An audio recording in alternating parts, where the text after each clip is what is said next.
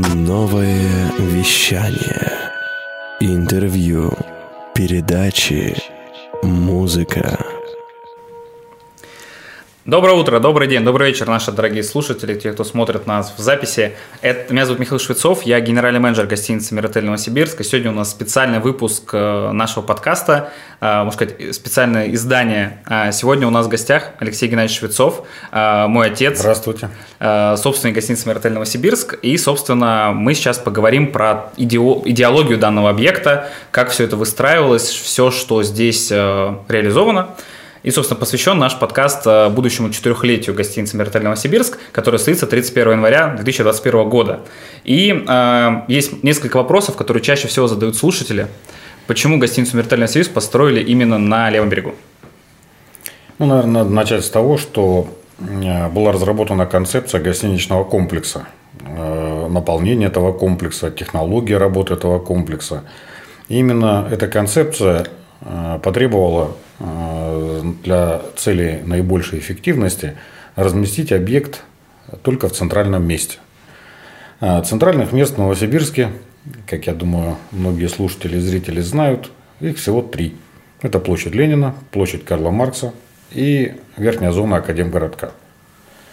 А площадь Ленина, я думаю, все себе представляют. Свободных земельных участков на площади Ленина не было и нет – соответственно, Академгородок – это в основном федеральные земли, которые также ограничены с точки зрения инвестиционного потенциала.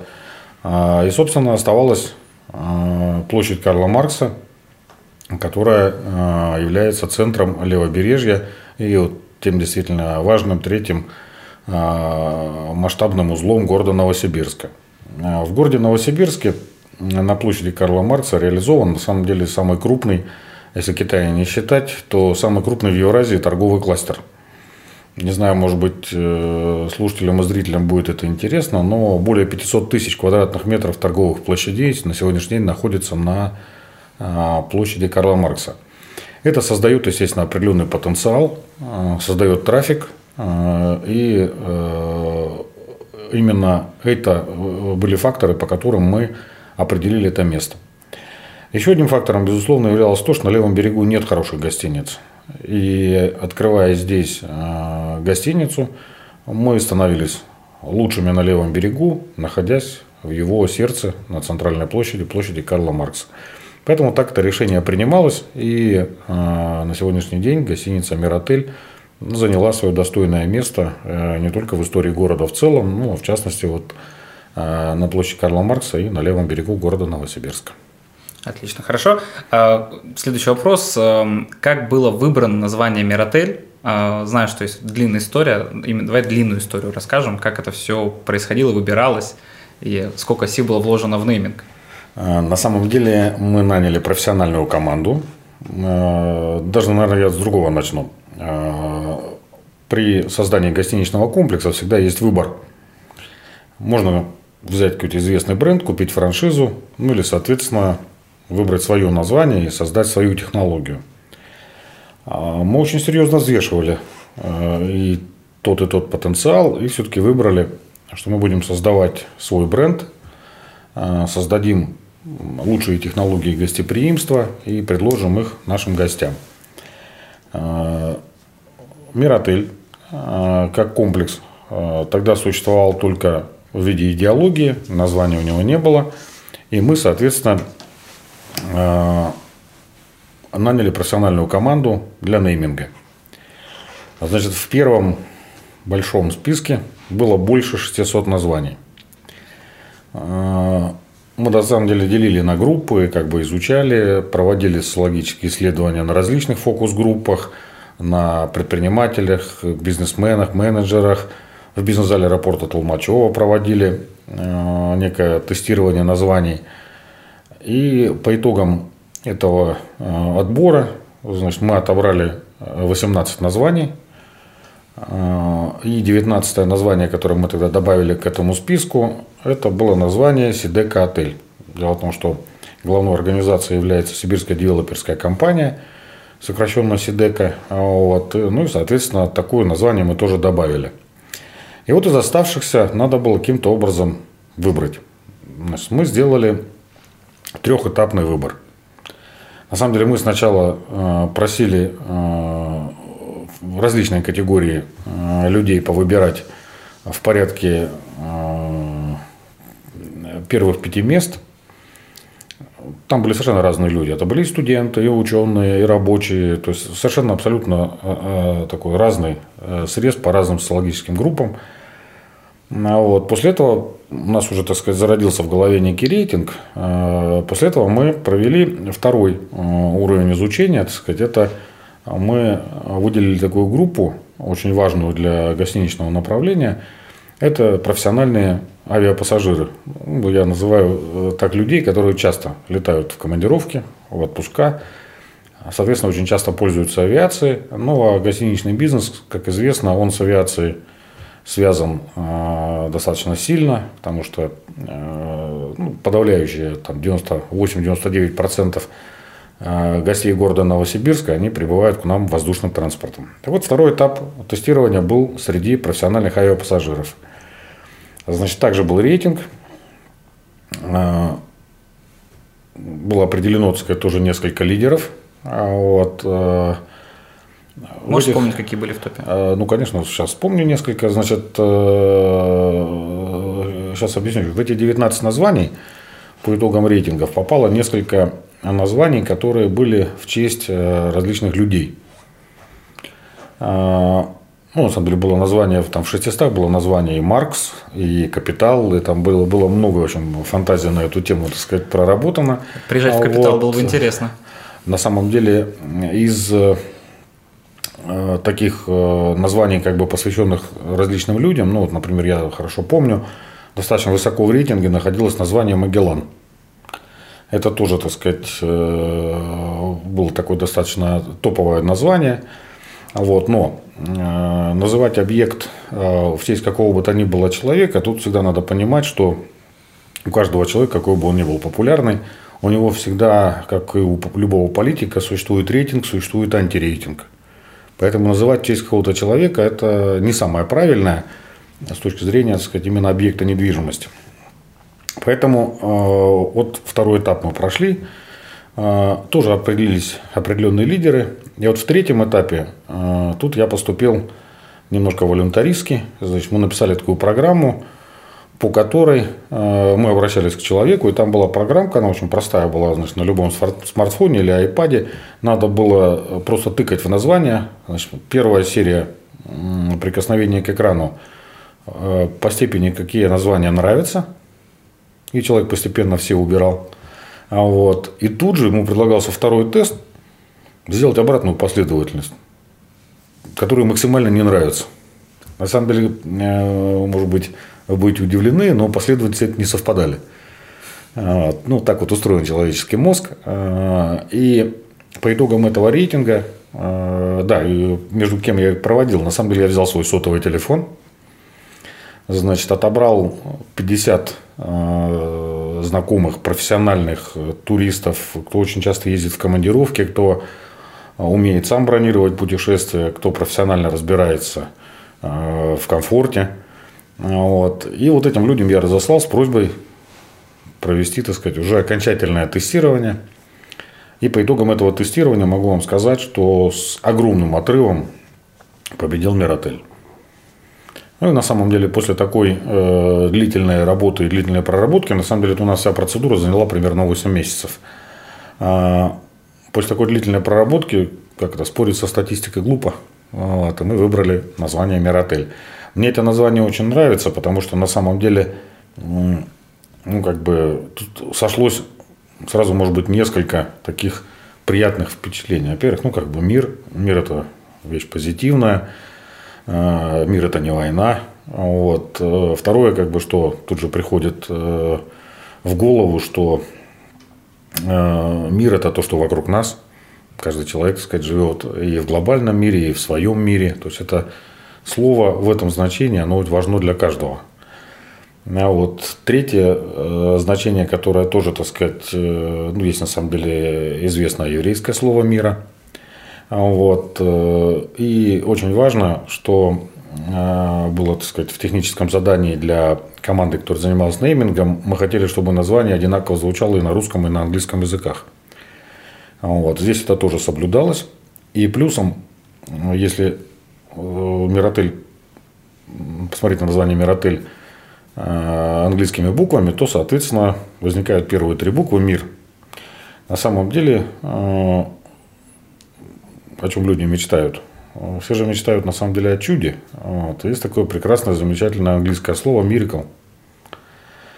И на самом деле вот это тоже был один из аргументов в пользу этого названия, что действительно мы должны были создать чудесный объект. И, может быть, даже, кстати, это тоже послужило неким толчком к тому, чтобы мы гостиницу с трехзвездочной а, в определенный момент, так сказать, ее создания приняли решение на повышение звезд до оценки 4+. На самом деле, по факту у нас все 5 звезд. Просто мы э, намеренно отказались от убыточных направлений, таких как э, там, салон красоты или бассейн, э, понимая, что это достаточно большой объем площадей и достаточно дорогие элементы по содержанию и очень низкоэффективные, когда они находятся внутри какого-то комплекса, поскольку являются исключительно дополнительными услугами. Плюс, кстати, мы оценивали еще и экономику с точки зрения того, что, вот, допустим, 10 лет назад а, каждый человек, который приезжал в Новосибирск, прилетал в Новосибирск, он находился в городе в среднем 2,6 дня. Ну, то есть, грубо говоря, трое суток, так сказать, человек находился в Новосибирске. Ну, это какой-то цикл, который позволял, так сказать, и поработать, и, может быть, даже в какой-то момент отдохнуть. На самом деле тенденция э, на протяжении там, последних лет, она идет к сокращению командировок. И когда мы, например, уже Миротель открывали, в среднем человек проводил в городе Новосибирске 1,4 дня. А это что означает? Это означает, что это определенный марафон каких-то командировочных дел. Ну и на самом деле такому человеку явно не до того, чтобы пойти в салон красоты или там пойти в бассейн. Поэтому вот мы, так сказать, намеренно от некоторых вещей отказались, понимая, что 5 звезд мы не получим. На самом деле 5 звезд и не было такой прям самоцелью. А, была цель сделать очень высококомфортный объект с высочайшим уровнем сервиса. А, на самом деле а, я всегда всем своим коллегам говорю, очень важно, как тебя оценивают люди – а не что у тебя написано в сертификате. То же самое, как очень важно, как мы с вами оцениваем друг друга, как команда себя оценивает, как сотрудники, опять же, друг друга оценивают. Это вот очень важный показатель. И у нас тогда появилось такое желание поднять этот уровень вот до 4+. Ну, я думаю, что он оправдал себя. Вот, поэтому вот, э, если коротко, то так мы пришли к названию Миротель. Название мне очень нравится, и я до сих пор горжусь тем, какой путь мы прошли. И на карте города Новосибирска, да и всей России э, появился такой вот объект с таким красивым, симпатичным названием. Я всегда привожу этот кейс про выбору названия гостиницы «Миротель», потому что э, иногда хочется быстро принять решение. Сказать, вот мы там, ну, вот, нормальное название, нам, в принципе, всем нравится, давайте сделаем вот так. И когда мы говорим про такой бизнес, как гостиничный, который э, многолетний, многовековой, может быть, даже, э, тут, конечно, нужно подумать долго. Если вы затеваете какой-то грандиозный проект, лучше подумать о нейминге очень хорошо, провести аудит э, между хотя бы своими друзьями, знакомыми, экспертами и узнать как можно больше. Когда ты говоришь про а, те решения, которые принимались, ты очень часто ссылаешься на экономику. Хотелось бы поговорить про экономику проекта и, в принципе, услышать твое видение касательно инвестиционной привлекательности гостиничной деятельности. Соответственно, первый вопрос э, будет касательно а, тех изменений, которые были внесены в проект – ты уже озвучил то, что было произведено повышение с 3 до 4 звезд, а, было произведено некоторая замена концепции касательно ресторанов, и ресторанов в нашем гостиничном комплексе уже 4, плюс кофейня, и это ну, необычно для гостиничного комплекса. За счет чего сейчас окупаются гостиничные объекты, по твоему мнению? Значит, могу сказать так, гостиничные объекты сегодня окупаются плохо. Значит, но концепция как раз комплекса, она исходила из того, что а он будет наполнен, почему именно комплекс? Он будет наполнен разными направлениями деятельности, и они все имеют разные сроки окупаемости. Ну, вот, например, а, частью а, площадей гостиничного комплекса мы э, пользуемся, сдавая их в аренду, в том числе и под собственные рестораны. Собственные рестораны тоже платят рыночную аренду.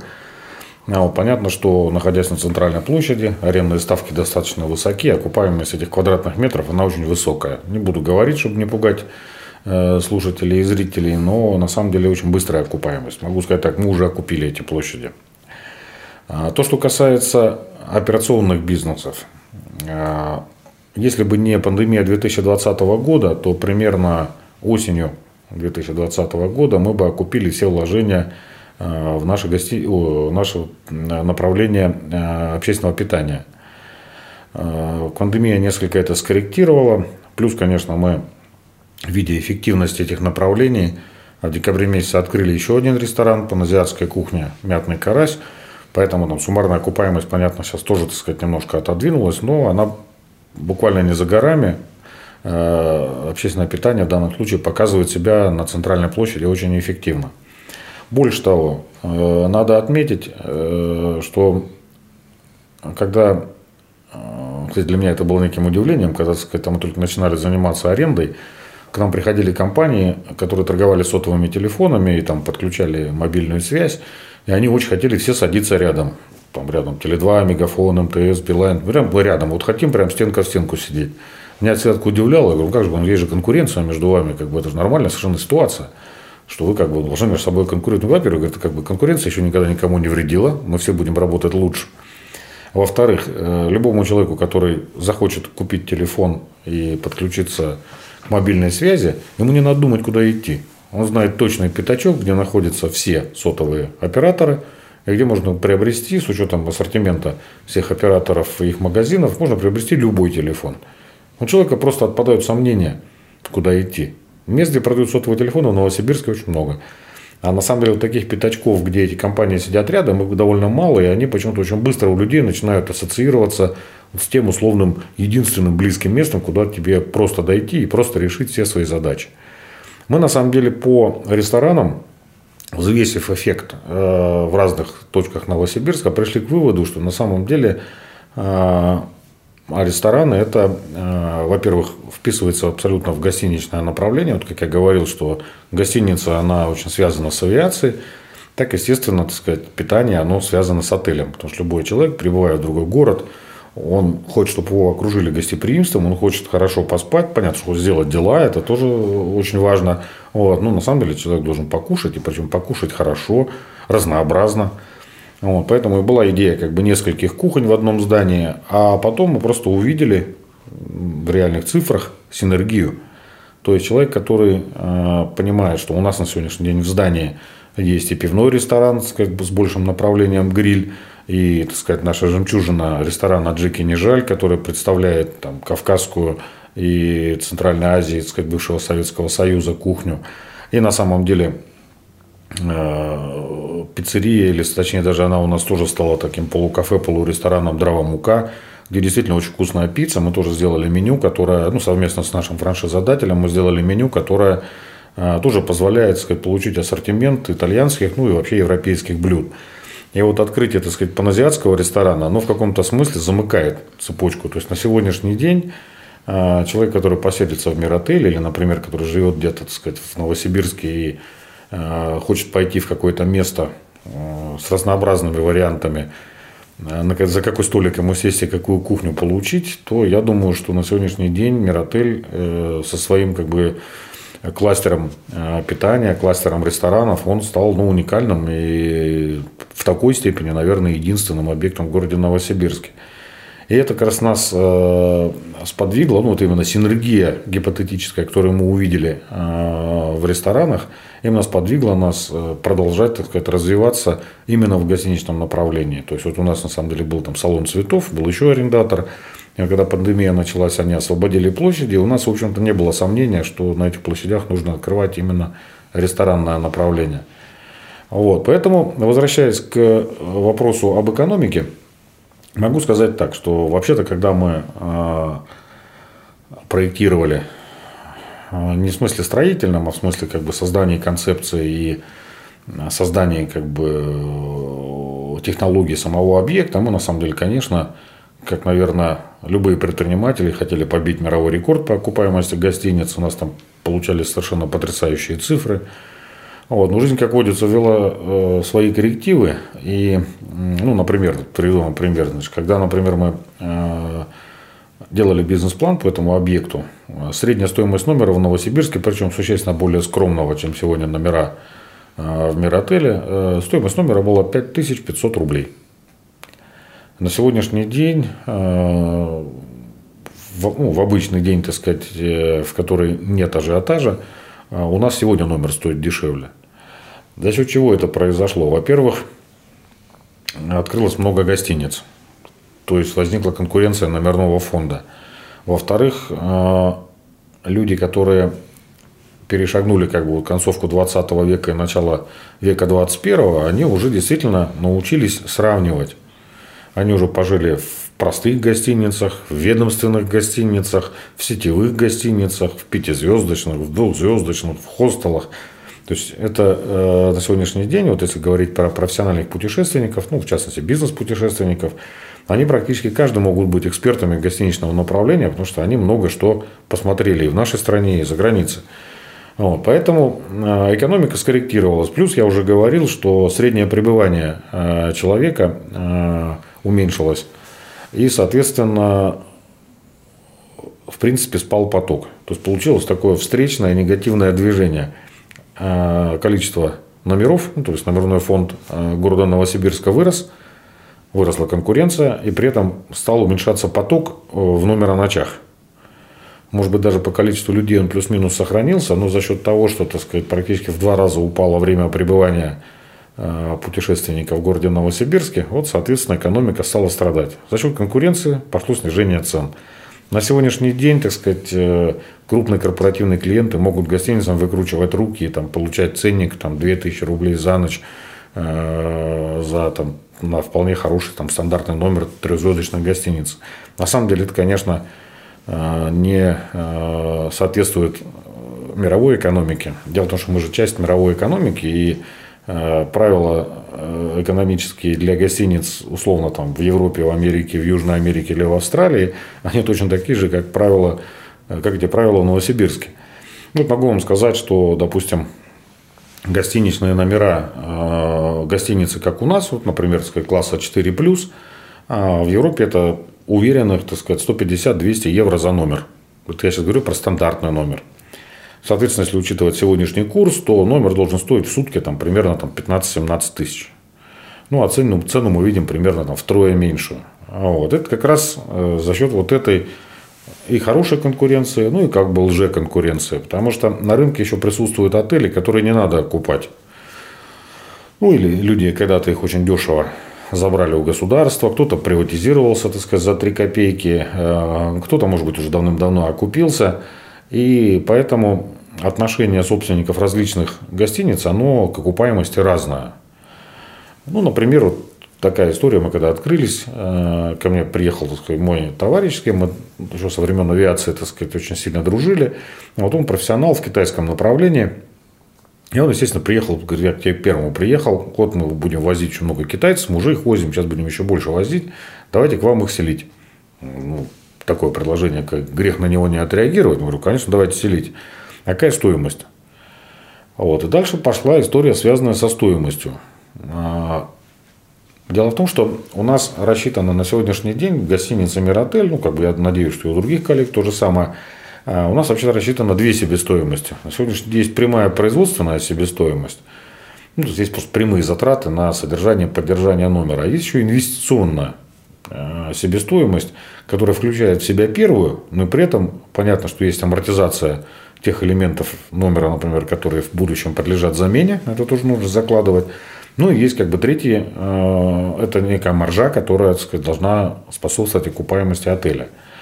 Естественно, без э, первого, второго, третьего современную гостиницу окупить невозможно и невозможно оправдать те инвестиции, которые были в объект вложены.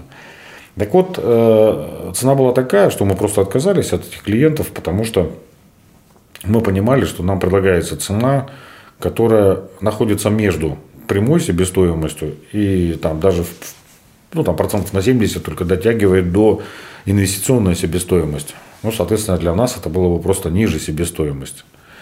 И, э, знаете, я очень часто слышу такую фразу, э, ну, что ж пустая стоит, давайте там по чем угодно сдадим. Вот. Ну, это на самом деле совершенно глупое мнение, неправильное. На самом деле всегда есть некие пороги, ниже которых, так сказать, стоимость или там себестоимость не должна э, отличаться.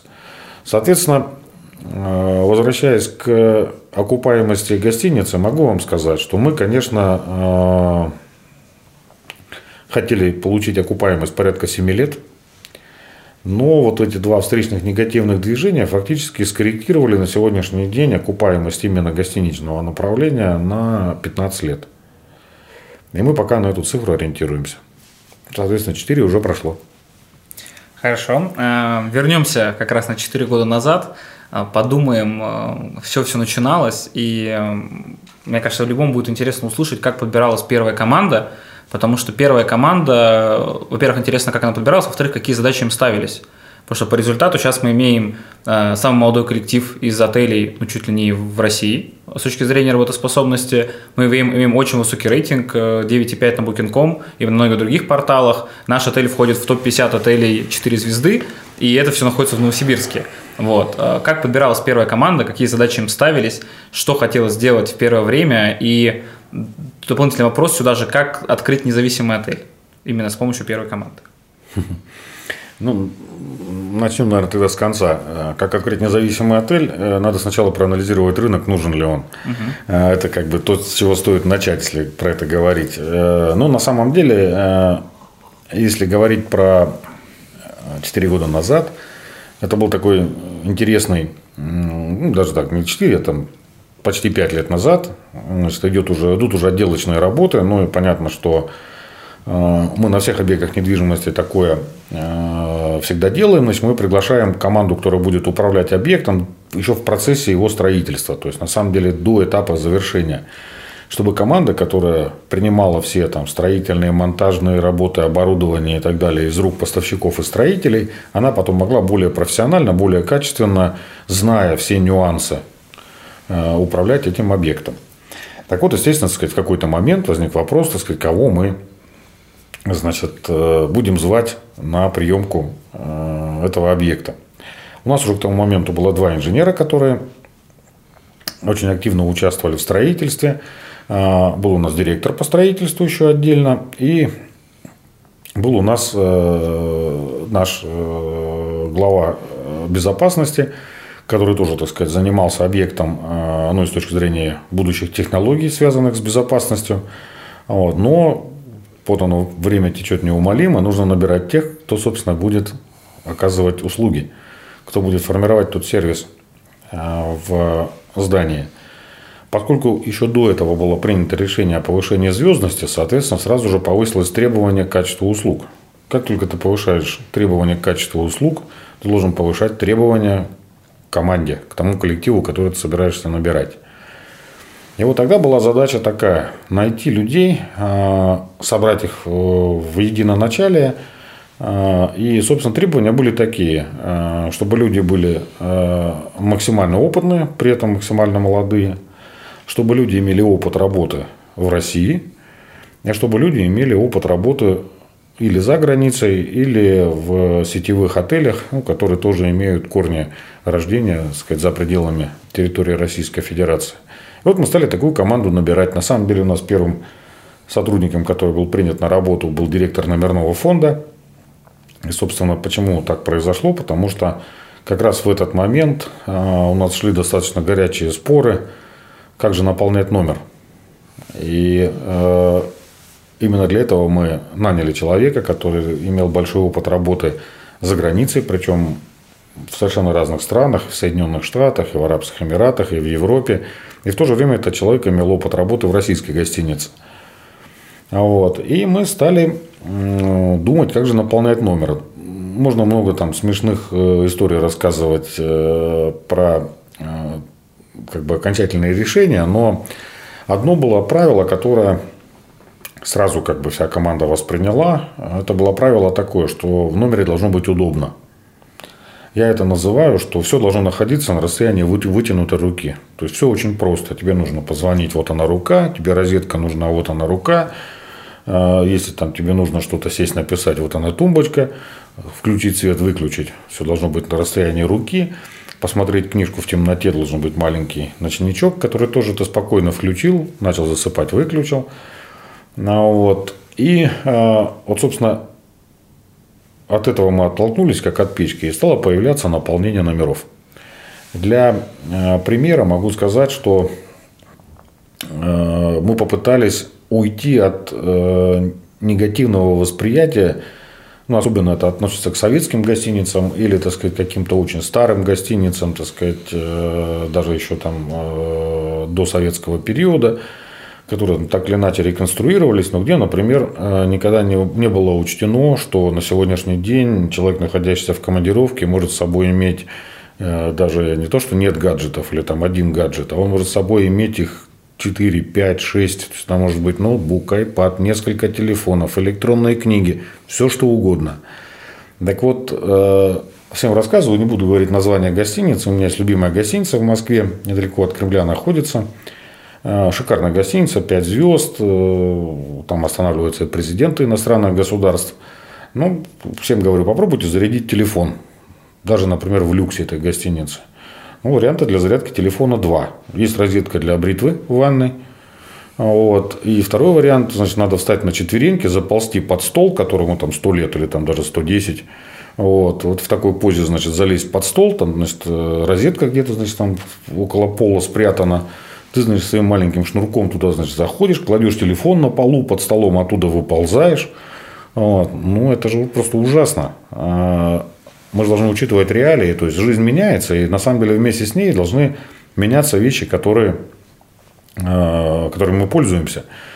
Э, соответственно, у нас в любом номере количество розеток, ну, даже, может быть, говорят, излишне. Но мы сделали так, чтобы в любой момент человек мог зарядить телефон, iPad, подключить ноутбук, любое устройство. И это действительно все должно быть оставаться на расстоянии вытянутой руки. Или, например, записывать подкаст, когда тут куча разного света, камеры, микрофоны, тоже все, розетки все используются. Да, вот сейчас же, например, вам, вам же хватило розеток. Конечно. А я себе представляю, что бы мы сейчас делали в том пятизвездочном отеле московском.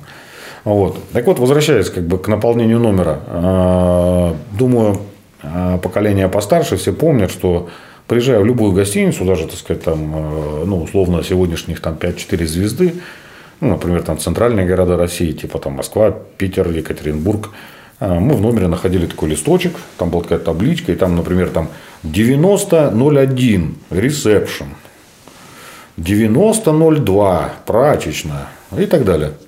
И каждый человек начинал там эту кучу номеров набирать, еще, еще путался там, вместо заказать в номер звонил, просил постирать рубашку и так далее. На самом деле, а, технология, которую мы реализовали, это называется технология одной кнопки – Человека не должно интересовать, что там происходит внутри. Он должен проконтактировать с вежливым сотрудником, который решит все его проблемы. Ему не важна вот эта внутренняя суета, кто куда побежит. Там housekeeping, позвонит охране, грузчик что-то принесет, ресепшн даст какую-то команду, ресторан что-то приготовит. Это человека не должно интересовать. Он нажимает кнопку, выражает желание и получает это желаемое через какое-то вполне понятное время – ожидаемое, ну, например, там 20 минут, 30 минут, и там еда у него должна быть в номере. Если, например, он заказал там стирку рубашки, то должно быть там тоже понятное количество часов, потому что, может быть, у него там следующая деловая встреча, на которую он там рассчитывал эту рубашку одеть. Так вот, мы, например, такую технологию внедрили. Мы первые вообще, я думаю, за Уралом, сделали розетки с USB-портами. На самом деле, зачем с собой возить э, один и тот же, так сказать, разъемник, если, так сказать, ну, любой шнур любого телефона – он в своем окончании имеет USB-порт, соответственно, человек может просто экономить на багаже, меньше, так сказать, всего с собой таскать, и это на сегодняшний день у нас тоже реализовано. А, был очень любопытный момент. Э, меня, значит, одна сотрудница спросила, говорит, а вот вы когда ночью в туалет идете или там еще куда-то, ну, не кажется, что приятнее идти, когда не полностью темно, но какие-то там маленькие ночнички, так сказать, есть. Да, вам, конечно, приятнее, когда что-то подсвечивает, ну, хотя бы, чтобы там на Бибель не наткнуться и так далее. Но так у нас появились в санузлах ночнички. А тут идет небольшой свет, и это тебя не пробуждает, и в то же время, так сказать, ты спокойно ориентируешься в пространстве. Дело в том, что логика была абсолютно железная. Человек просыпается, ну, в условно незнакомом месте, он даже, может быть, там 20 раз у нас останавливается, но для человека есть привычное место, это его родная квартира, его жилье или там его дом – там он ориентируется хоть с закрытыми глазами. А на самом деле, оказываясь в неком чужом городе, в другом здании, человек получается, э, ну, как слепой котенок. Вот. И это тоже такая очень простая вещь. Но она реализована на сегодняшний день, это просто вызывает комфорт и там, массу положительных эмоций. И можно рассказывать бесконечно. Мы вот так подходили тщательно к каждой детали. Ну, знаете, например, так сказать, вот, э, ну, берем шкаф, да, вот, так сказать, нам не нужны ручки, нам нужно так, человек подошел, на дверь нажал, сказать, дверь открылась. Это же несложно. На самом деле цена не намного отличается от обычной ручки. Первое время, когда мы открылись, самый популярный вопрос звонок на ресепшн, я не могу открыть шкаф. Вот. Ну, дальше, так сказать, ну, на, на самом деле у клиентов первые где-то полгода была масса вопросов. Они не понимали, как что делается, где какая система безопасности, куда надо карточку прислонить, куда вставить и так далее. И вот тогда, так сказать, мы с коллегами придумали фильм, маленький короткий ролик, в котором четко все рассказывалось. Как пользоваться гладильной комнатой, как заказать в номер покушать, у тебя есть какой-то вопрос, как позвонить на ресепшн. Это все было очень просто. Это было реализовано. И на самом деле, когда кто-то заселялся, и мы, например, видим, что этот гость у нас первый раз, мы, естественно, понимаем, что может быть много вопросов, мы как бы повышаем эффективность своих сотрудников и гостю облегчаем жизнь. Он себя не чувствует глупо в тех или иных ситуациях. Он посмотрел ролик, он абсолютно понятный. Человек понимает, что он находится в безопасном месте. Этот ролик дает понять, что мы о нем заботимся. Именно поэтому мы этот ролик и сняли. И именно в этом, а, собственно, и заключается как бы основа гостеприимства. То есть человек должен, а, приезжать сказать, в гостиницу, должен подумать в первую очередь, когда уже выселяется из нее, как было хорошо, как было комфортно, я там хорошо спал, какие у них прекрасные простыни. На завтраке мне вот это понравилось, а вот э, там кофе у них самый лучший. А как они готовят там хинкали, это вообще просто супер. И, кстати, пицца у них отличная. То есть, сами получается такой как бы конгломерат совершенно разных вещей, которые человеку помаленьку-помаленьку формируют очень позитивный э, результат его пребывания в гостинице. Мне очень нравится, когда по утрам читаю отчеты, которые за сутки присылает ресепшн. Каждое утро я читаю этот отчет и вижу, мне все время приятно. Я даже в последнее время заметил такую закономерность. У нас, э, когда мы открылись, первый год был очень популярный такой отзыв. Э, ну, не буду называть название, это может быть не очень корректно, но люди говорили примерно следующее, зачем я жил там в таком-то отеле, какой я был дурак, у вас вообще так все замечательно, так прекрасно. Вот. Это у нас был самый популярный отзыв в первое время, когда вот человек э, подходит к стойке ресепшена, выселяется, и у нас есть такая технология, что ну, его спрашивают, как прошло ваше пребывание, все ли вам понравилось. И вот как бы всю, всю реакцию, даже если человек ее не письменно написал, а сказал устно, мы это все фиксируем. И для себя определенные выводы из этого пытаемся делать. Ну, вот тогда у нас был первое время такой очень популярный отзыв, что зачем я до этого жил там, в такой-то гостинице, у вас, оказывается, тут так здорово и так далее, теперь буду селиться только у вас. А сейчас мы на самом деле уже чувствуем, что результат работы той команды, которая набиралась и которая сейчас работает, результат работы на лицо. На сегодняшний день у нас поменялся этот самый популярный отзыв при выселении. И отзыв сегодня такой, у вас, как всегда, все прекрасно. Вот сегодня самый популярный отзыв, то есть, ну, просто вот Михаил вам покажет, сказать, отчеты. Вот, это интересно, я такую закономерность увидел. Возвращаясь к набору команды, мы, соответственно, э, поставили себе такую амбициозную цель э, дать городу э, лучшие технологии, гостям дать лучшее гостеприимство, а мы, соответственно, должны были набрать лучшую команду. Про требования я уже говорил, но на самом деле мы, когда все это сформулировали, были, скажем так, немножко озадачены, наберем ли мы этих людей. И на самом деле, как дорогу осилит идущий, мы стали очень активно собеседоваться, приглашать различных людей – Э, не буду, так сказать, там тоже фамилии называть, но с некоторыми нам просто повезло, э, там так сложилась судьба, что человек там оказался в Новосибирске или там только отсидел с ребенком и готов выйти. Ну, то есть там несколько вот таких сочетаний. Вот. И у нас сформировалась очень профессиональная команда. Это касалось тогда и номерного фонда, и, безусловно, нашей службы приема и размещения. И то же самое было уборщики, горничные, отдел продаж. И как-то все так сформировалось в хорошую команду, где каждый был профессионален по-своему. И стал вопрос. Гостиница э, на самом деле как ребенок. Ее надо запустить, ее надо научить, и потом она уже будет жить сама, и уже, так сказать, будет какой-то своей жизнью, так сказать, развиваться.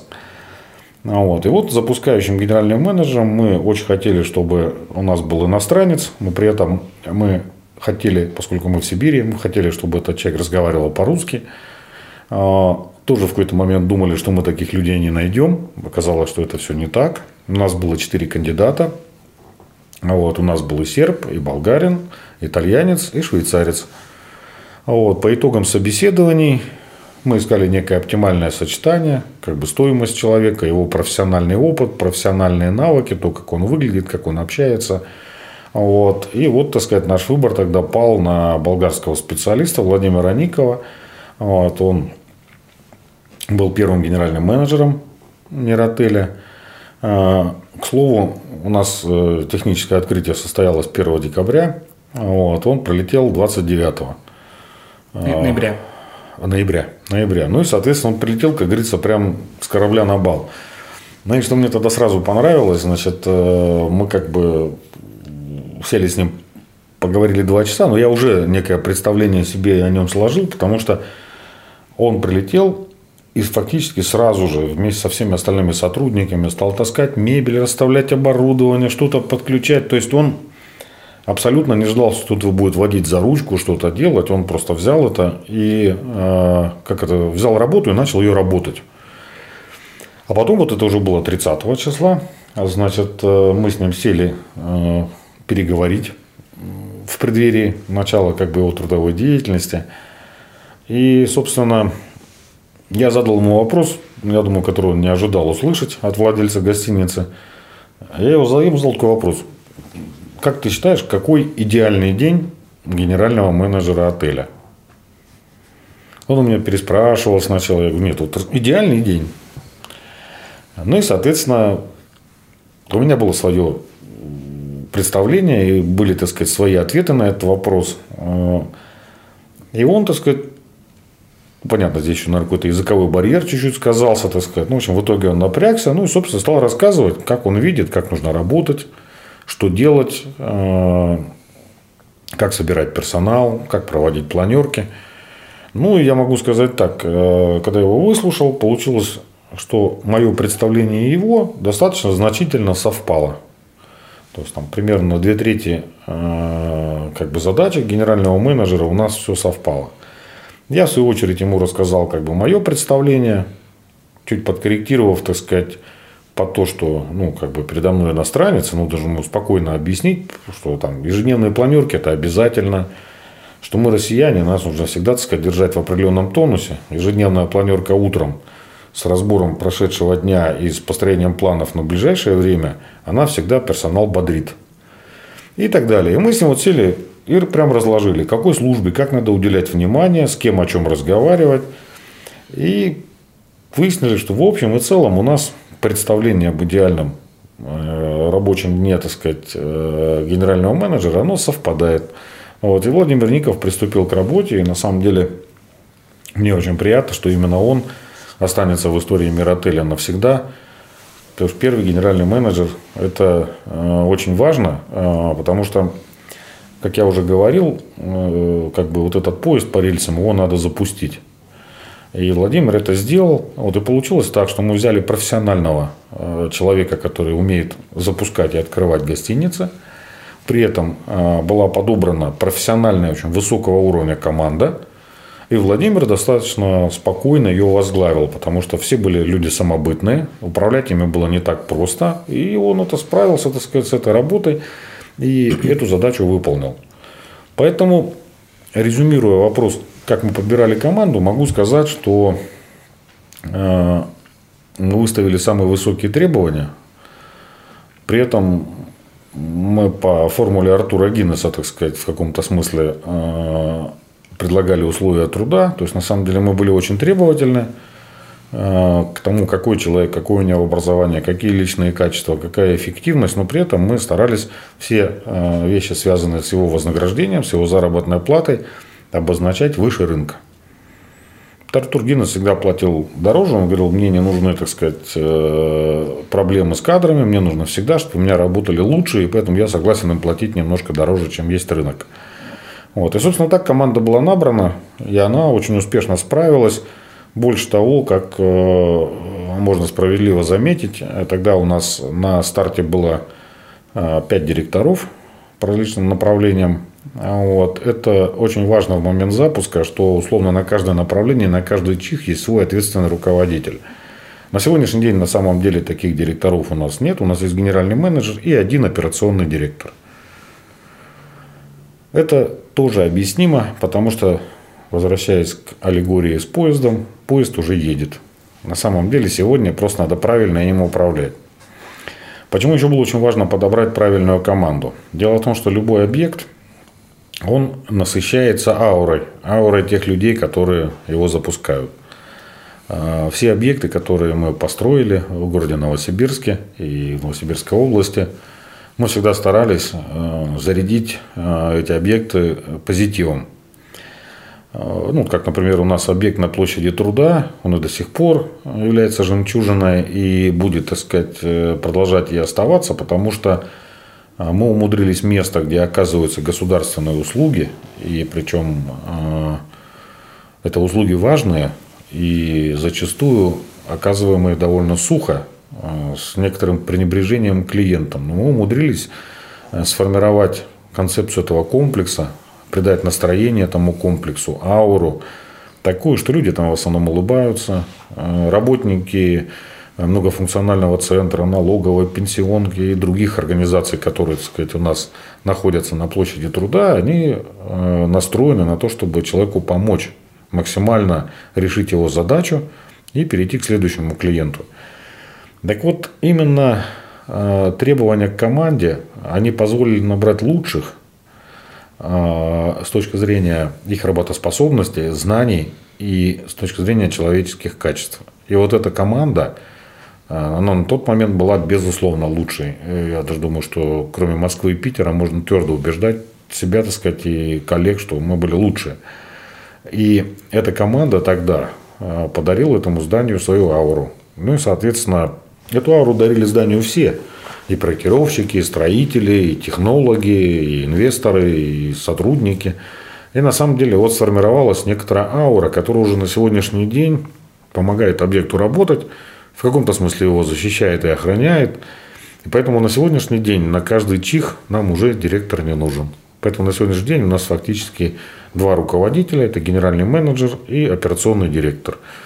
По смыслу тоже, я думаю, понятно. Генеральный менеджер отвечает за все, операционный директор отвечает за операционную деятельность, что достаточно важно при оказании э, услуг. Тем более, э, хочу подчеркнуть, всегда это всем коллегам из отрасли рассказываю, э, и коллегам из других отраслей,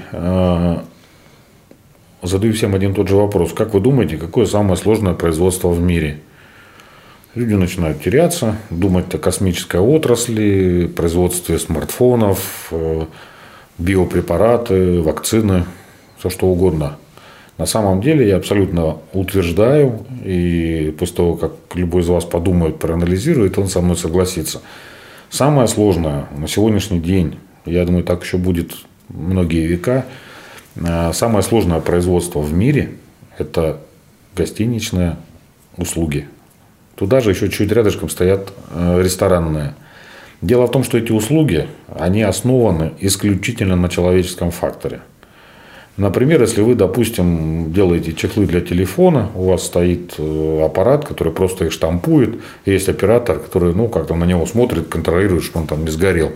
Вот. Э, эта технология простая, она зависит от машины. Машина, как водится, бездушная, и она работает, пока так сказать, механизм в ней цел, ну, целый и выполняет определенные задачи. Как только этот механизм сломался, приходит инженер, или меняет машину, или меняет эти механизмы, машина работает дальше. С человеком так не получается. Дело в том, что мы люди, мы подвержены эмоциям, мы на самом деле э, на нас влияет и наша личная жизнь, и отношения в коллективе, какие-то личные победы или, например, неудачи, какие-то поражения, потери. И это все влияет на то, какой человек приходит на работу. И вот на самом деле задача команды, максимально сплотившись, любого сотрудника, который даже, может быть, пришел в каком-то напряженном состоянии, из этого состояния его вывести, настроить на рабочий лад, заставить улыбаться – И э, при соблюдении, тщательном соблюдении написанных технологий, при позитивном настрое, улыбке, так и рождается на самом деле настоящее гостеприимство, производство услуг гостеприимства. И это самое сложное производство в мире. Поэтому мы, когда набирали команду, тоже понимали, что мы будем делать самое сложное производство, и персоналу я это объяснял. То же самое, как, например, там, каждому сотруднику ресепшена я говорил в тот период, что э, вы не просто там администраторы ресепшена, на самом деле вы директора, вы все директора. Ну, они немножко удивлялись такому подходу. Как, почему директора? Ну, потому что. Потому что на самом деле клиент, он не видит ни меня, э, часто не видит генерального менеджера или там директоров там, исполнительных по маркетингу или еще там каких-то. Он их не видит. А Все общение человека в основном ограничивается общением со службой приема и размещения. И поэтому для него самым важным человеком становитесь вы, а этот человек для вас становится самым важным объектом. И поэтому вы представляете интересы организации. Берем российское гражданское законодательство, открываем, кто представляет интересы организации без доверенности. Директор. Все. Поэтому у нас на ресепшене стоят все директора. Вот. И вот такими вещами, ну, как бы и несложными, и, в принципе, понятными, мы как-то вот формировали и команду, и как бы их дух, их желание работать. И, в общем-то, из этих там большого числа кирпичиков вот и сложился, так сказать, Миротель. Хотел бы добавить, что 12 сотрудников работают по сей день в гостинице «Миротель», которые были набраны в первые месяцы, и еще 10 человек были набраны в первый год и тоже работают по сей день. Почти половина команды работает уже совместно там, от трех лет, что говорит о том, как эта вообще система работает, улучшается и э, развивается дальше. Эм, очень подробный рассказ. Спасибо большое за него. Мне кажется, э, те, если сотрудники будут нас смотреть или когда будут смотреть, они испытают чувство ностальгии, особенно те, которые будут 4 года и вспомнят все эти истории, вот, как это все зарождалось и начиналось. Но эти принципы, да, они продолжают действовать дальше, и по сей день мы э, сохраняем очень высокий рейтинг, работаем с этим, и наша основная задача как раз поддерживать те стандарты, которые были сделаны, вот, Э, касательно директоров. Улучшать Да, было 5 директоров. После этого условно 3 директора, директора трансформировали стандарт операционной деятельности, двое остались курировать исполнение всех этих стандартов. Поэтому это о необходимости автоматизации, стандартизации любой компании. Может быть, это будет кому-то полезно. Перейдем, поговорим на более э, личную тему. Э, как тебе работается с сыном, как это сказывается на рабочих э, вопросах, как это сказывается на семейных отношениях, э, как, в принципе, вот это была идея э, наследования деятельности и в целом, как тебе... Ну, на самом деле, мне всегда очень близко было такое понимание, как семейный бизнес. Я, ну, будучи, например, в той же Европе, всегда с удовольствием отмечал, что, ну, например, там, Этому ресторану 200 лет, этому 300. Вот, и там, ну, понятно, владельцы меняются, но это все одна и та же семья, или семья там с привлечением каких-то соинвесторов, других родственников. Это на самом деле очень привлекательно, потому что когда ты работаешь на себя, ты максимально эффективен, вот, при этом э, ты ни от кого не зависишь. Ну, вот условно, мы, понятно, там все так или иначе от каких-то зависимых обстоятельств, разных людей, проверяющих инстанций. Но в плане дела ты сам выбираешь свои шаги, ты сам можешь его планировать, ты планируешь, начиная от того, что свой рабочий день, свой рабочий месяц, год и так далее. Так вот, чтобы это планирование было эффективным, на самом деле надо планировать на десятки лет. А как на десятки лет можно планировать, если на самом деле э, у человека, так сказать, э, активный период его э, жизни, когда он, так сказать, способен эффективно а работать он на самом деле там 20-30 лет. А если необходимо будет планировать на 40, на 50, что делать? И вот именно это меня, так сказать, сподвигло к тому, чтобы утвердиться во мнении, что ничего нет лучше, чем а, семейный бизнес. А, это, ну, я и по сей день так считаю. А вот то, что касается твоего вопроса, как мне работается с сыном, работается хорошо. Я, конечно, может быть, иногда излишне строг – но тут э, есть такой всегда фактор, э,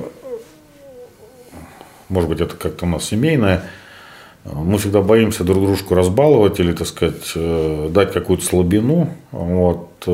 Отец всегда ко мне был достаточно строг, но при этом, так сказать, мы всю жизнь с ним очень хорошо общались, и у нас всегда было все на одной волне. А вот, э, ну, я надеюсь, у нас с тобой все так же будет.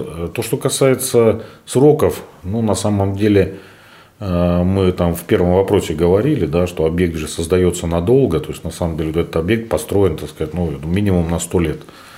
Вот, э, понятно, что мы на сегодняшний день закладывали ситуацию, что через сто лет не будет уже ни меня, ни тебя, так сказать, будут уже следующие поколения. А, на самом деле я вспоминаю, так сказать, э, твое окончание школы и начало, так сказать, э, твоей учебы в университете. У нас тогда, мне кажется, состоялся такой довольно важный разговор. Вот в России на самом деле есть, конечно, э, такой минус, как служба в армии. Абсолютно убежден, что все-таки армия должна быть профессиональной, и проходить всему мужскому населению э, как бы армейскую повинность, ну, я не вижу необходимости.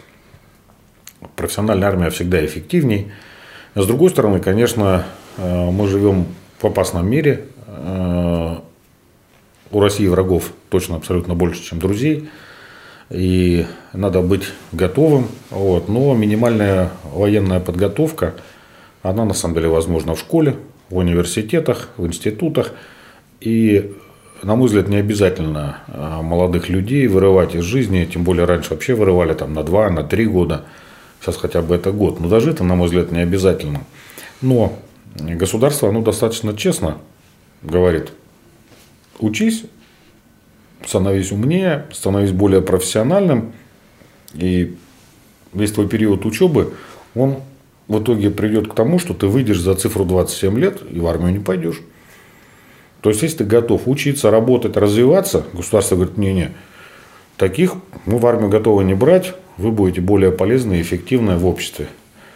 А вот. И как раз я тогда тебе объяснял именно, что государство такой выбор дает, что надо учиться. А вот. Второе как бы, понимание, я тебе как бы всегда о нем тоже говорил, что я учусь каждый день и до сих пор стараюсь там получать какую-то новую информацию, анализировать, э, чтобы все время были какие-то новые идеи. А, тем более, вот работая в сфере недвижимости, я на самом деле в месяц, даже до сих пор, несмотря на пандемию, мы там 2-3 предложения, 2-3 проекта в месяц анализируем. Просто в последнее время мы а, от большего числа отказываемся. Что значит этот анализ? Он позволяет не скучать мозгам, заставлять тебя думать, заставлять придумывать концепции, заставлять куда-то двигаться.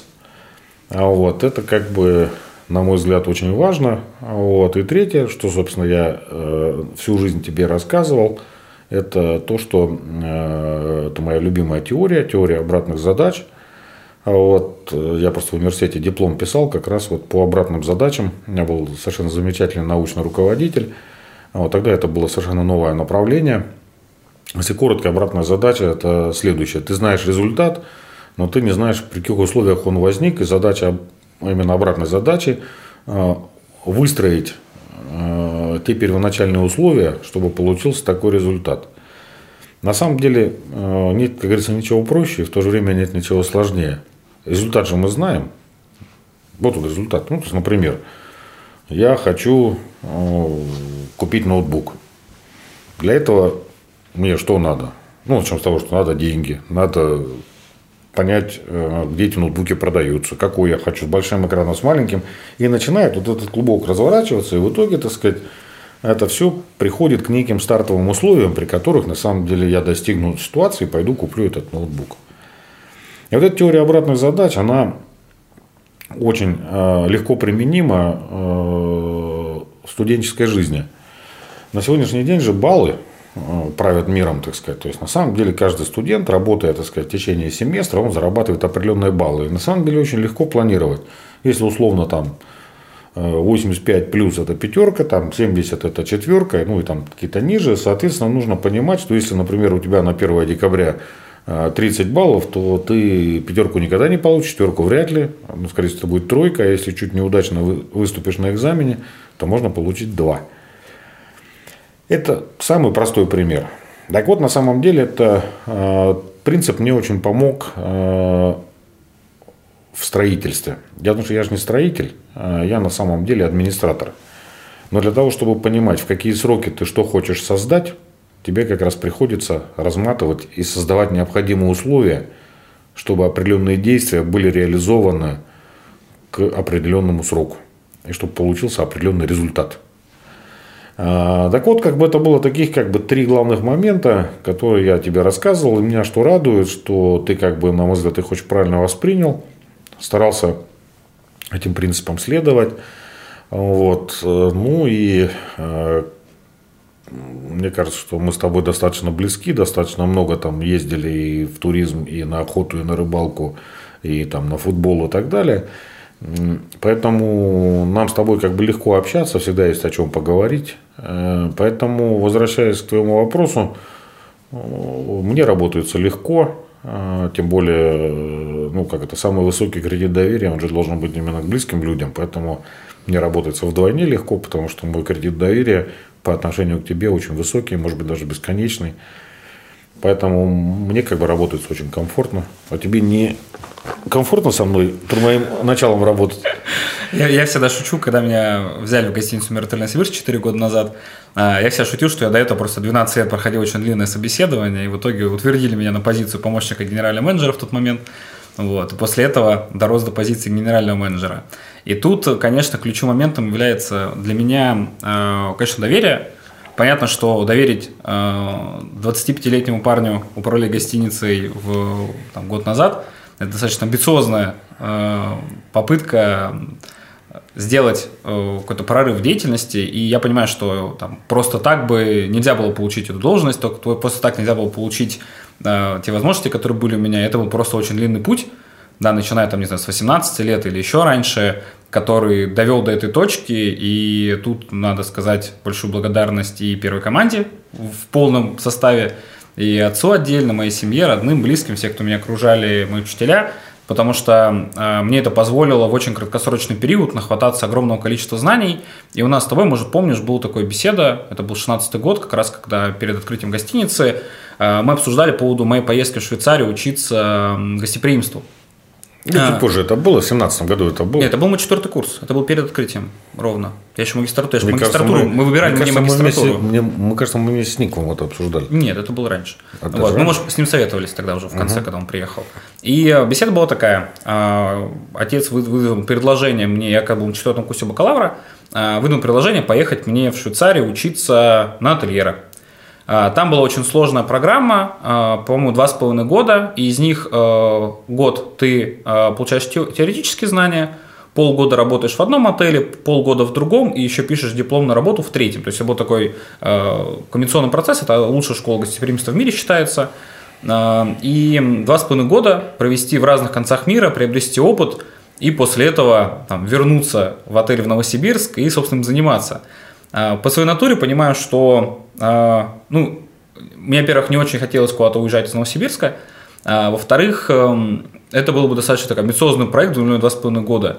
И когда мы это все обсуждали, да, потом и Ников вернулся, мы как раз начали, появился уже, мы начали с ним это обсуждать, и мы просто все пришли к мнению о том, что за, за те же два-два с половиной года, работая в реальном отеле, на реальных кейсах, постигая всю ту же самую информацию, только уже там самостоятельно и с помощью э, других руководителей, которые были опытны во многих вопросах, я нахватаюсь всех этих знаний, которые будут необходимы. Ну и впоследствии это сыграло, учитывая, что уже больше года являюсь генеральным менеджером и даю результат, даже в период пандемии. Вот, поэтому я оцениваю исключительно позитивно последние события, последние там, года полтора, в которых э, было дано гораздо больше ответственности и, собственно, гораздо больше результатов смог приносить. И, собственно, хотелось бы э, потихонечку заканчивать и э, обсудить с тобой такой вопрос. Э, ты как предприниматель с огромным опытом, э, у тебя есть некоторое видение, что случится там примерно лет через 5-10, как можешь и планировать в текущее время. Особенно такой шоковый фактор, как пандемия сыграл свою роль. Да, и учитывая все эти факты, как ты думаешь, что в мире изменится в течение 50 лет, на что нужно обратить внимание нашим слушателям э, и, собственно, с точки зрения там, бизнеса, менеджмента, как будет меняться мир, как будут меняться подходы. Интересно твое мнение. На самом деле, думаю, что через 10 лет все вообще очень сильно изменится. Что я имею в виду? Значит, цифровые технологии, они уже не только в нашей рабочей жизни, они на самом деле уже во все вошли в нашу бытовую жизнь в нашу государственную жизнь, политическую. Сейчас каждая область создает Министерство цифрового развития, по примеру, так сказать, целом Российской Федерации. Почему это делается? Потому что на самом деле очень много сервисов так или иначе начинает соприкасаться с э, цифровыми технологиями и можем там покупать товары, заказывать услуги, слушать семинары, читать лекции. Это все можно делать на самом деле с помощью э, различных цифровых систем и оборудования. Э, на самом деле это все э, и так шло бы по этому сценарию и к этой точке бы приблизилось независимо от пандемии. Просто пандемия, может быть, сделала этому процессу небольшой пинок, ускорила э, таких моментов. Ну, на самом деле, там мой прогноз, что в ближайшие там, годы будет во всем мире будет профицит офисных площадей. На самом деле все структуры, даже структуры инертные, э, крупные, они все равно будут избавляться от большого количества офисного пространства, потому что сейчас люди все научились работать на удаленке. Больше того, цифровизация в принципе позволяет определенные сокращения провести. И на самом деле э, мы понимаем прекрасно, что некоторые профессии, они через какое-то время перестанут существовать. Ну, не хочу на самом деле приводить каких-то конкретных примеров э, по профессиям, но на самом деле я абсолютно э, убежден, что работа с документами та или иная, она существенно изменится за ближайшие там, 3-5 лет. Вот, то есть, ну, я не исключаю, что мы через какое-то вот, там 3-5 лет просто практически утратим потребность в бумаге. Это просто мы, будет... кстати, это просто анализировали. Мы к себе стали закупать в два раза меньше бумаги, чем два года назад. Правильно. По причине того, что мы в пандемии очень много процессов стандартизировали и цифровизировали. После это этого просто, просто нет необходимости. Просто мы идем как бы в русле, в общем. То есть на самом деле э, бумаги сейчас в два раза меньше, потом будет в четыре, потом э, появится большой профицит бумаги, стал существенно меньше производить, а потом на самом деле наступит момент, когда э, правнук, например, тебя спросит, дедушка, а что такое бумага? Вот, и такой период тоже наступит. Э, просто э, на интервале там 5-10 лет э, не надо думать, что там я или какие-то, так сказать, другие эксперты или, так сказать, там более подкованные люди да, вам сейчас что-то такое скажут, что вы, уважаемые там зрители и слушатели, просто как удивитесь какие-то там. На самом деле, я знаю одного человека, который очень интересно э, все прогнозировал, это Герберт Уэллс. Ну, вот, и вот, сказать, ну, на его книгах я вырос, и на самом деле не перестаю, так сказать, убеждаться в том, что какие-то вещи он на сто лет вперед видел. У меня такого дара точно нет. Э, но э, абсолютно понятно, что есть некоторые вещи, которые из нашего жизненного оборота будут выходить. Есть профессии, которые так или иначе постепенно, так сказать, будут Э, скажем так, требовать существенно меньшее количество специалистов. Я не могу сказать, что, так сказать, там э, палитра профессий э, за 10 лет изменится кардинально. Но я думаю, как условно, как это, красная книга, да? Я думаю, что через 10 лет появится несколько профессий, которые будут очень мало востребованы, по ним практически перестанут готовить в высшей школе, и там количество специалистов, э, которое будет необходимо всем отраслям по совокупности, оно будет уменьшаться. Это абсолютно точно. Еще не хочу никаких профессий называть, но жизнь будет меняться. На самом деле э, уже сегодня понятно, что э, даже, ну, хорошо, давайте одну профессию приведу пример. Ну, как бы мы все вроде как понимаем и знаем, что ну, как бы услуга, она оказывается лично. Ну, то есть, вот человек приходит, допустим, в Миротель, подходит на стойку ресепшн. Там стоит рецепционист, и он с ним начинает разговаривать. Этот рецепционист все ему оформляет, оказывает услуги, спрашивает, как дела, как он спал, пройдите на завтрак, чем вам помочь, давайте там уборку дополнительную, там рубашку вам погладим, кофе в номер, комплимент, еще что-то. То есть, на самом деле, э, услугу оказывает человек. В общественном питании, так сказать, э, вот, например, если взять наше ресторанное направление, мы же четко понимаем, что есть официант, который принимает заказ – есть кухня, там есть целая структура, тоже целое производство э, поваров, которые э, в итоге делают продукт, который, так сказать, становится законченным, и клиенту выносит, так сказать, официант уже готовое блюдо. Клиента вся та процедура не интересует. Ну, как бы получается так, что мы все привыкли, что любая услуга оказывается лично. На самом деле это не так. На сегодняшний день, вот, например, если э, провести такую наиболее личную услугу, да, и на сегодняшний день, так сказать, и в пандемию, да и в целом очень востребованную, часто люди, которые теряют работу, ну или там в силу каких-то иных обстоятельств, э, становятся водителями такси. И на самом деле вот эта как бы профессия, она, вообще говоря, ну, многих людей поддержала в тяжелые ситуации, когда ну, ты резко теряешь доход, а на самом деле рынок такси там он практически бесконечен. Тем более, действительно, там есть определенные перетоки, кто-то приходит, кто-то уходит. На самом деле, э, на сегодняшний день мы стоим на пороге создания э, такого уровня искусственного интеллекта, который позволит управлять автомобилем до определенной степени общаться и решать какие-то задачи клиента, вести автомобиль, останавливать его в нужном месте, соблюдать правила дорожного движения и так далее и тому подобное. Хотя, казалось бы, дикость. Как автомобиль может поехать без человека? А на самом деле это все произойдет. Это может быть не через 5-10 лет произойдет, может быть чуть позже. Но просто направление уже уверенное. На сегодняшний день практически в любом автомобиле класса люкс э, стоит система, о которой раньше авиация не могла мечтать. А сейчас это требование обязательное во всех самолетах. Значит, во всех воздушных судах э, сейчас реализована такая система, ну, как бы распознаватель свой-чужой, и он не позволяет двум воздушным суднам столкнуться в воздухе. На самом деле была чудовищная катастрофа. Это когда, так сказать, э, Боинг компании DHL ударился с пассажирским самолетом, ну и, соответственно, были, так сказать, большое количество смертей. Вот. Э, понятно, что там вина диспетчера и так далее и тому подобное, но а, с тех пор тогда люди всерьез задумались о том, что а как сделать так, чтобы они никогда не ударились. И вот на самом деле э, на сегодняшний день эта технология внедрена на 100% воздушных судов, что судно э, разведут э, свою траекторию движения друг от друга и не столкнутся. Нашим слушателям, может быть, вспомните, есть такие приложения, карты, которые показывают, как самолеты летят по миру. Прям видно сразу все самолеты, которые летят. Именно через эту систему, эта система позволяет нам увидеть, э, как самолеты летают, и эта же система позволяет самолетам не сталкиваться. Это вот как раз вторая обратная часть, можно посмотреть, где самолет. Вот. А, соответственно, на сегодняшний день мы берем практически любой автомобиль класса люкс, где стоит круиз-контроль. Ты можешь включить скорость, убрать ночку, ногу с э, педали газа, сидеть спокойненько разговаривать, и ты абсолютно точно знаешь, что даже если какой-то, так сказать, там неприличный человек впереди начнет тормозить или баловаться, автомобиль никогда в него не ударится. Он его абсолютно четко контролирует, обязательно снизит скорость, больше того, четко рассчитает расстояние, когда будет достаточно тормозного пути. В этом смысле как бы это, эти решения будут даже эффективнее, чем человеческий мозг.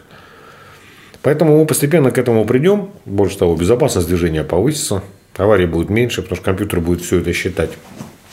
Вот. И даже такая профессия. То есть, на самом деле, я не исключаю, что завтра э, э, на стойке ресепшн будет стоять голограмма, ну, например, там, в виде какого-нибудь известного актера или актрисы, вот, и будет говорить «Здравствуйте, добро пожаловать в киномир отель», и, соответственно, вы какой номер хотите.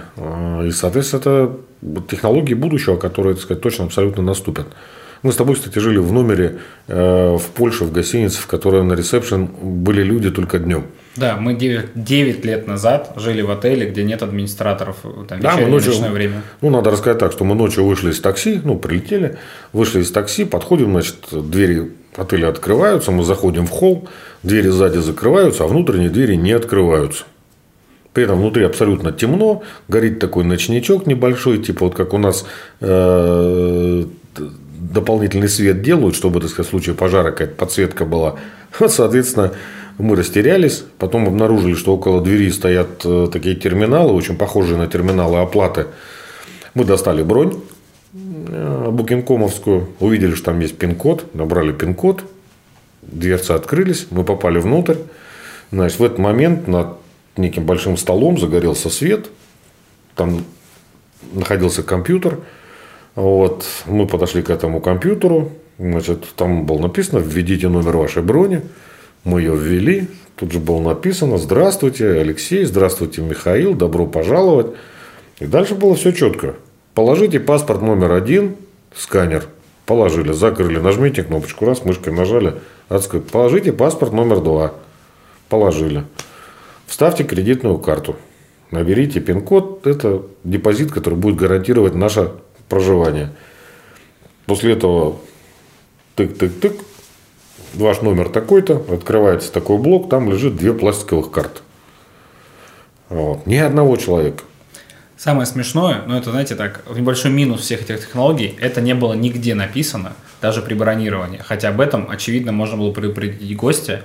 И мы сейчас понимаем, что, да, клево, если делать такую технологию, реализовать ее, а, но это либо пока что комбинированное, потому что большинство людей пока не готовы к этому и хочется все-таки душевное человеческое тепло испытывать. А с другой стороны, а, все-таки, ну, если у тебя есть такие услуги, ты должен это везде написать, чтобы было понятно гостю, что делать. А то он потеряется. Нет, мы немножко растерялись тогда, да, тут спору нет. Потому что дальше мы подошли к лифту, лифт открылся, вот, мы туда в него зашли, лифт отказывался ехать. Потом мы обнаружили, что там есть место, куда надо вставить карточку, ну и так далее. То есть мы там долго добирались до номера. Вот. Это возвращаясь к твоей истории про то, как мы делали ролик, тоже хотел об этом сказать два слова. Представляете, это было реально чудо. Мы 4 месяца аккумулировали все отзывы, которые у нас есть, то, что гостям непонятно, какие-то вопросы, которые они задавали. Ну, то есть были вещи неочевидные. Сейчас это отель уже трансформировался так, что все понятно. А тогда было неочевидно. Ну, много навигации даже нет. Не было. А, мы просто сделали этот ролик, пустили его на всех там экранах, э, на заселении, в нашей телевизионной системе интерактивных АТЭЗа. И просто как по щелчку в этот момент перестали сыпаться все отзывы, что происходит. Это было, то есть мы просто сделали, вложились в отношения с гостем, объяснили ему, как это работает, и после этого, ну, большинство этих жалоб, они исчезли. То есть раньше это было, допустим, там 5-10, там могло быть в неделю, например, каких-то замечаний, вопросов, непонимания, как что-то работает, а после этого там одно-два в месяц. Мне кажется, э, это ли не чудо? Поэтому это очень интересно. Не, ну, мы на самом деле предложили очень много совершенно нестандартных решений, много новых технологий, поэтому это, естественно, не могло не вызвать вопроса. Ну, а дальше, так сказать, ежедневные отчеты, ты просто видишь эти вопросы, и когда они начинают изо дня в день повторяться, ну, как бы, естественно, тогда вот решение сделать ролик, оно было, на мой взгляд, очень правильно. Человек тратит примерно там две с половиной минуты на то, чтобы его посмотреть. После этого ему все понятно, куда какую карточку прикладывать, где что делается, в какой комнате что происходит, где какая кнопка, где что заряжать, как открываются двери в э, шкаф или, так сказать, как закрывается номер, ну и так далее какая там кнопка что означает. Потому что на самом деле вот у нас реализованы экраны, которые э, в коридоре находятся, так сказать, на которых видно три значка. На самом деле мы изготавливали эти экраны э, индивидуально. Китайский производитель, которому мы это заказывали, он долго удивлялся, зачем три экрана, потому что стандартно во всем мире всегда их было два.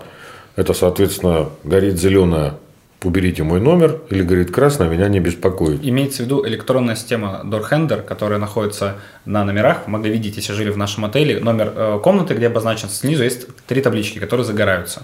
Вот, соответственно, э, в форме, так сказать, нашей птицы, э, значит, там есть третья. Ну, и все спрашивают, такое? Ну, там, красно-зеленое, все понятно. На самом деле, это просто означает, когда ты входишь в номер, вставляешь карточку, загорается эта птичка. Это просто означает, что клиент в номере. На самом деле, э, анализируя основные ошибки при оказании сервиса или услуг каких-то, так сказать, э, самый простой вывод, который можно сделать, во-первых, сервис не должен быть навязчивый, во-вторых, э, все должно делаться вовремя. Всем привожу, рассказываю пример, что в одной пятизвездочной гостинице в Москве я, понимая, как они работают, старался взять номер в середине этажа, Потому что если тебе доставался номер с какого-то края этажа, обязательно в 7.30 тебе постучат с криками «Мини-бар». Зачем? Что, с ума сошли? Может, человек спит. Ну, неважно, чем он занят. Какой мини-бар? А если еще самое обидное, когда такой человек кричит, вламывается, открывает мини-бар, а там никто ничем не пользовался, он закрывает и уходит, но это вообще, так сказать, уже ни в какие рамки, ни рамки не лезет. Вот, поэтому на самом деле мы для себя э, решили, что это принципиально.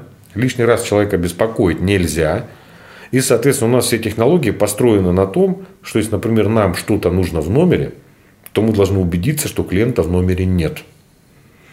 И, соответственно, если вдруг нам что-то необходимо сделать, и клиент в номере, то это идет предварительный звонок, э, что мы сейчас подойдем, договоренности какие-то.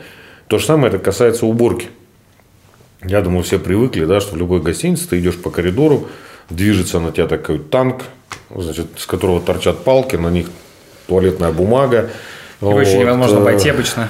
Да, соответственно, значит, куча чистого белья, тут же висит пакет грязного белья, тут же висит пакет мусора. Вот. И как бы это все целый день возят. И любой клиент, который выходит из номера, идет к лифту, он просто там тихо проходит мимо, значит, этой тележки. Вот. На наш взгляд, во-первых, анахронизм сумасшедший совершенно. Во-вторых, э, еще раз говорю, задача была такая. Клиент, ему не важно, что происходит внутри технологии. Для него технология выглядит так. Он из номера вышел, вернулся в номере чисто.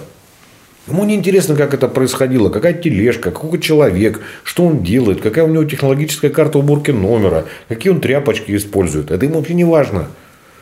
Ему легко важно, что он пришел там чисто. У нас да, даже некоторые, особенно так сказать, те, кто там меня знает, они меня первое время переспрашивали, слушай, мы не поняли, номер чисто, а мы не поняли, когда его успели убрать. Так в этом и есть задача. Услуга должна быть оказана, и ты никого не должен беспокоить, никого не должен тревожить. Поэтому вот в этом задача и есть. И э, мы таких вот много решений предлагали, так сказать, э, нестандартных. Уровень безопасности. Ну, любой человек, который один раз хотя бы побывал на новом фонде Миротеля, он знает, чтобы пройти, там надо тут карточку приложить, там карточку, тут камера стоит, так сказать, именно, для безопасности. У нас только с этой целью камеры установлены. Так вот, это все в совокупности. зонах. Да, только в публичных зонах. У нас э, это все, так сказать, по совокупности сделано для того, чтобы человек себя чувствовал абсолютно безопасно. У нас как-то э, был один генерал-полковник, так сказать, э, в гостях жил. Так вот, он на выезде даже не удержался и сказал, вы знаете, я как бы всю жизнь занимался как бы охраной. Ну, я подозреваю, что, наверное, это было или ФСБ, или ФСО. Вот. Он говорит, я всю жизнь говорит, этим занимался, ну, так как у вас организовано, ну, просто выше всяких похвал. На самом деле, это была система, которую мы тоже продумали.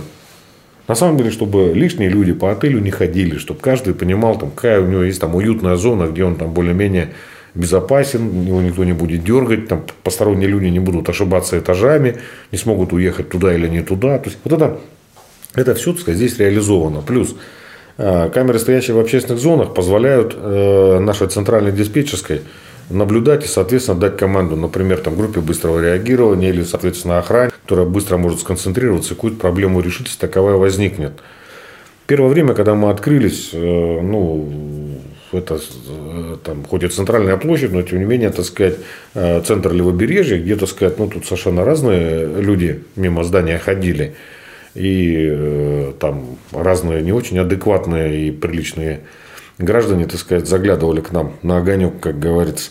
Вот. И охрана очень быстро реагировала и очень быстро отучили э, неадекватных людей, людей с неадекватным поведением, э, отучили от хождения сюда с какими-то э, плохими целями, потому что система организована так, что человек точно, абсолютно, так сказать, ну, в лучшем случае попадет в милицию.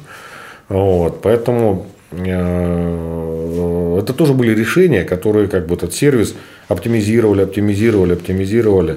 Потому что когда мы проводили, кстати, а, еще перед открытием Миротеля, проводили анализ, что же для клиентов важно, на самом деле, причем, кстати, эти предпочтения из года в год меняются. А, так вот, на тот момент, это было условно 5 лет назад, э, выяснилось, что для клиента самое главное – это комфорт сна и отдыха. То есть, на самом деле, у нас почему там самые лучшие матрасы, самое лучшее постельное белье – самые лучшие подушки, там, одеяло. Это сделано как раз для того, чтобы человек максимально комфортно отдохнул. И мы в свое время не стали даже там, какие-то копейки на этом экономить. Можно было там, в два раза дешевле купить, там, ну, вроде как чуть-чуть похуже. И многие так и рассуждают. На самом деле нет, мы тогда взяли все самое лучшее. То есть, вот э, гарантирую абсолютно точно, что качество сна и отдыха в Миротеле э, как в лучших отелях мира на сегодняшний день реализовано. Это вот пункт номер один, который очень важный. Вот. А дальше пошли вот изменения, так сказать. Ну, на самом деле, на втором месте это безопасность.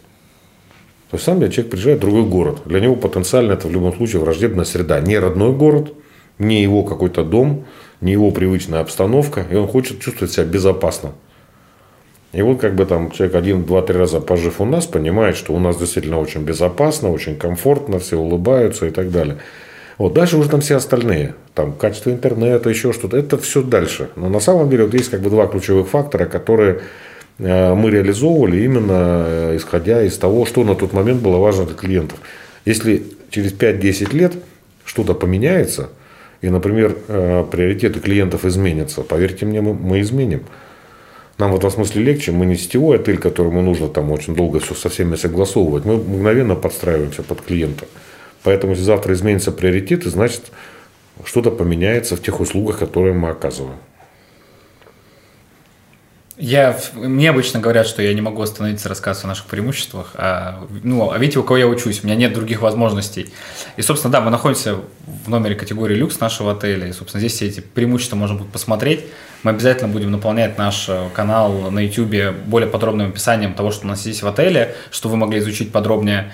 А, мы будем заканчивать. Спасибо большое тебе за такой подробный рассказ. Мне кажется, любой человек, который знает нас а, уже давно, мог взять для себя огромное количество новой информации. Я решил, что я назову этот ролик «Как поднять ваш рейтинг на Booking где-то на 0,3 точно».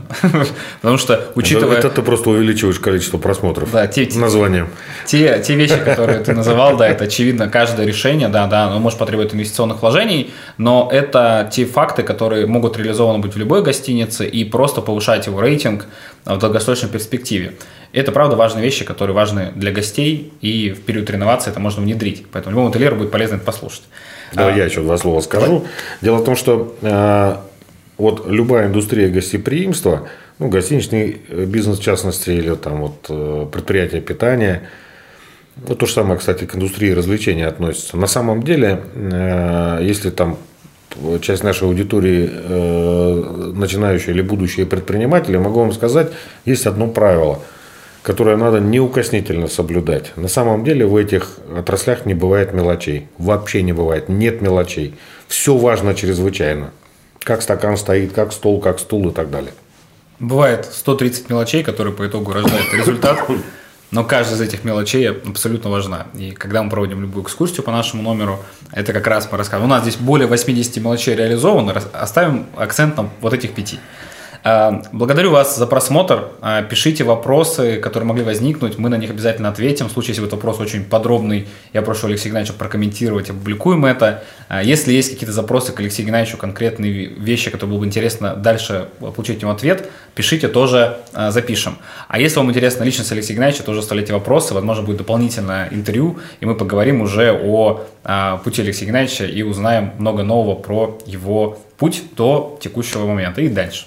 Спасибо большое. А, будем Спасибо. рады получить ваши вопросы. Пишите и оставляйте обратную связь, как вам этот выпуск. Он экспериментальный. Мы говорили про жизнь гостиничного комплекса в течение четырех лет и то, что нас ждет в будущем. Большое спасибо за эфир. Хочешь больше? Нет, Нет, это не реклама ставок на спорт. Заходи на новое вещание .рф. Узнай больше о передачах Liquid Flash и вместе с нами войди в историю нового вещания. вещания. Новое вещание.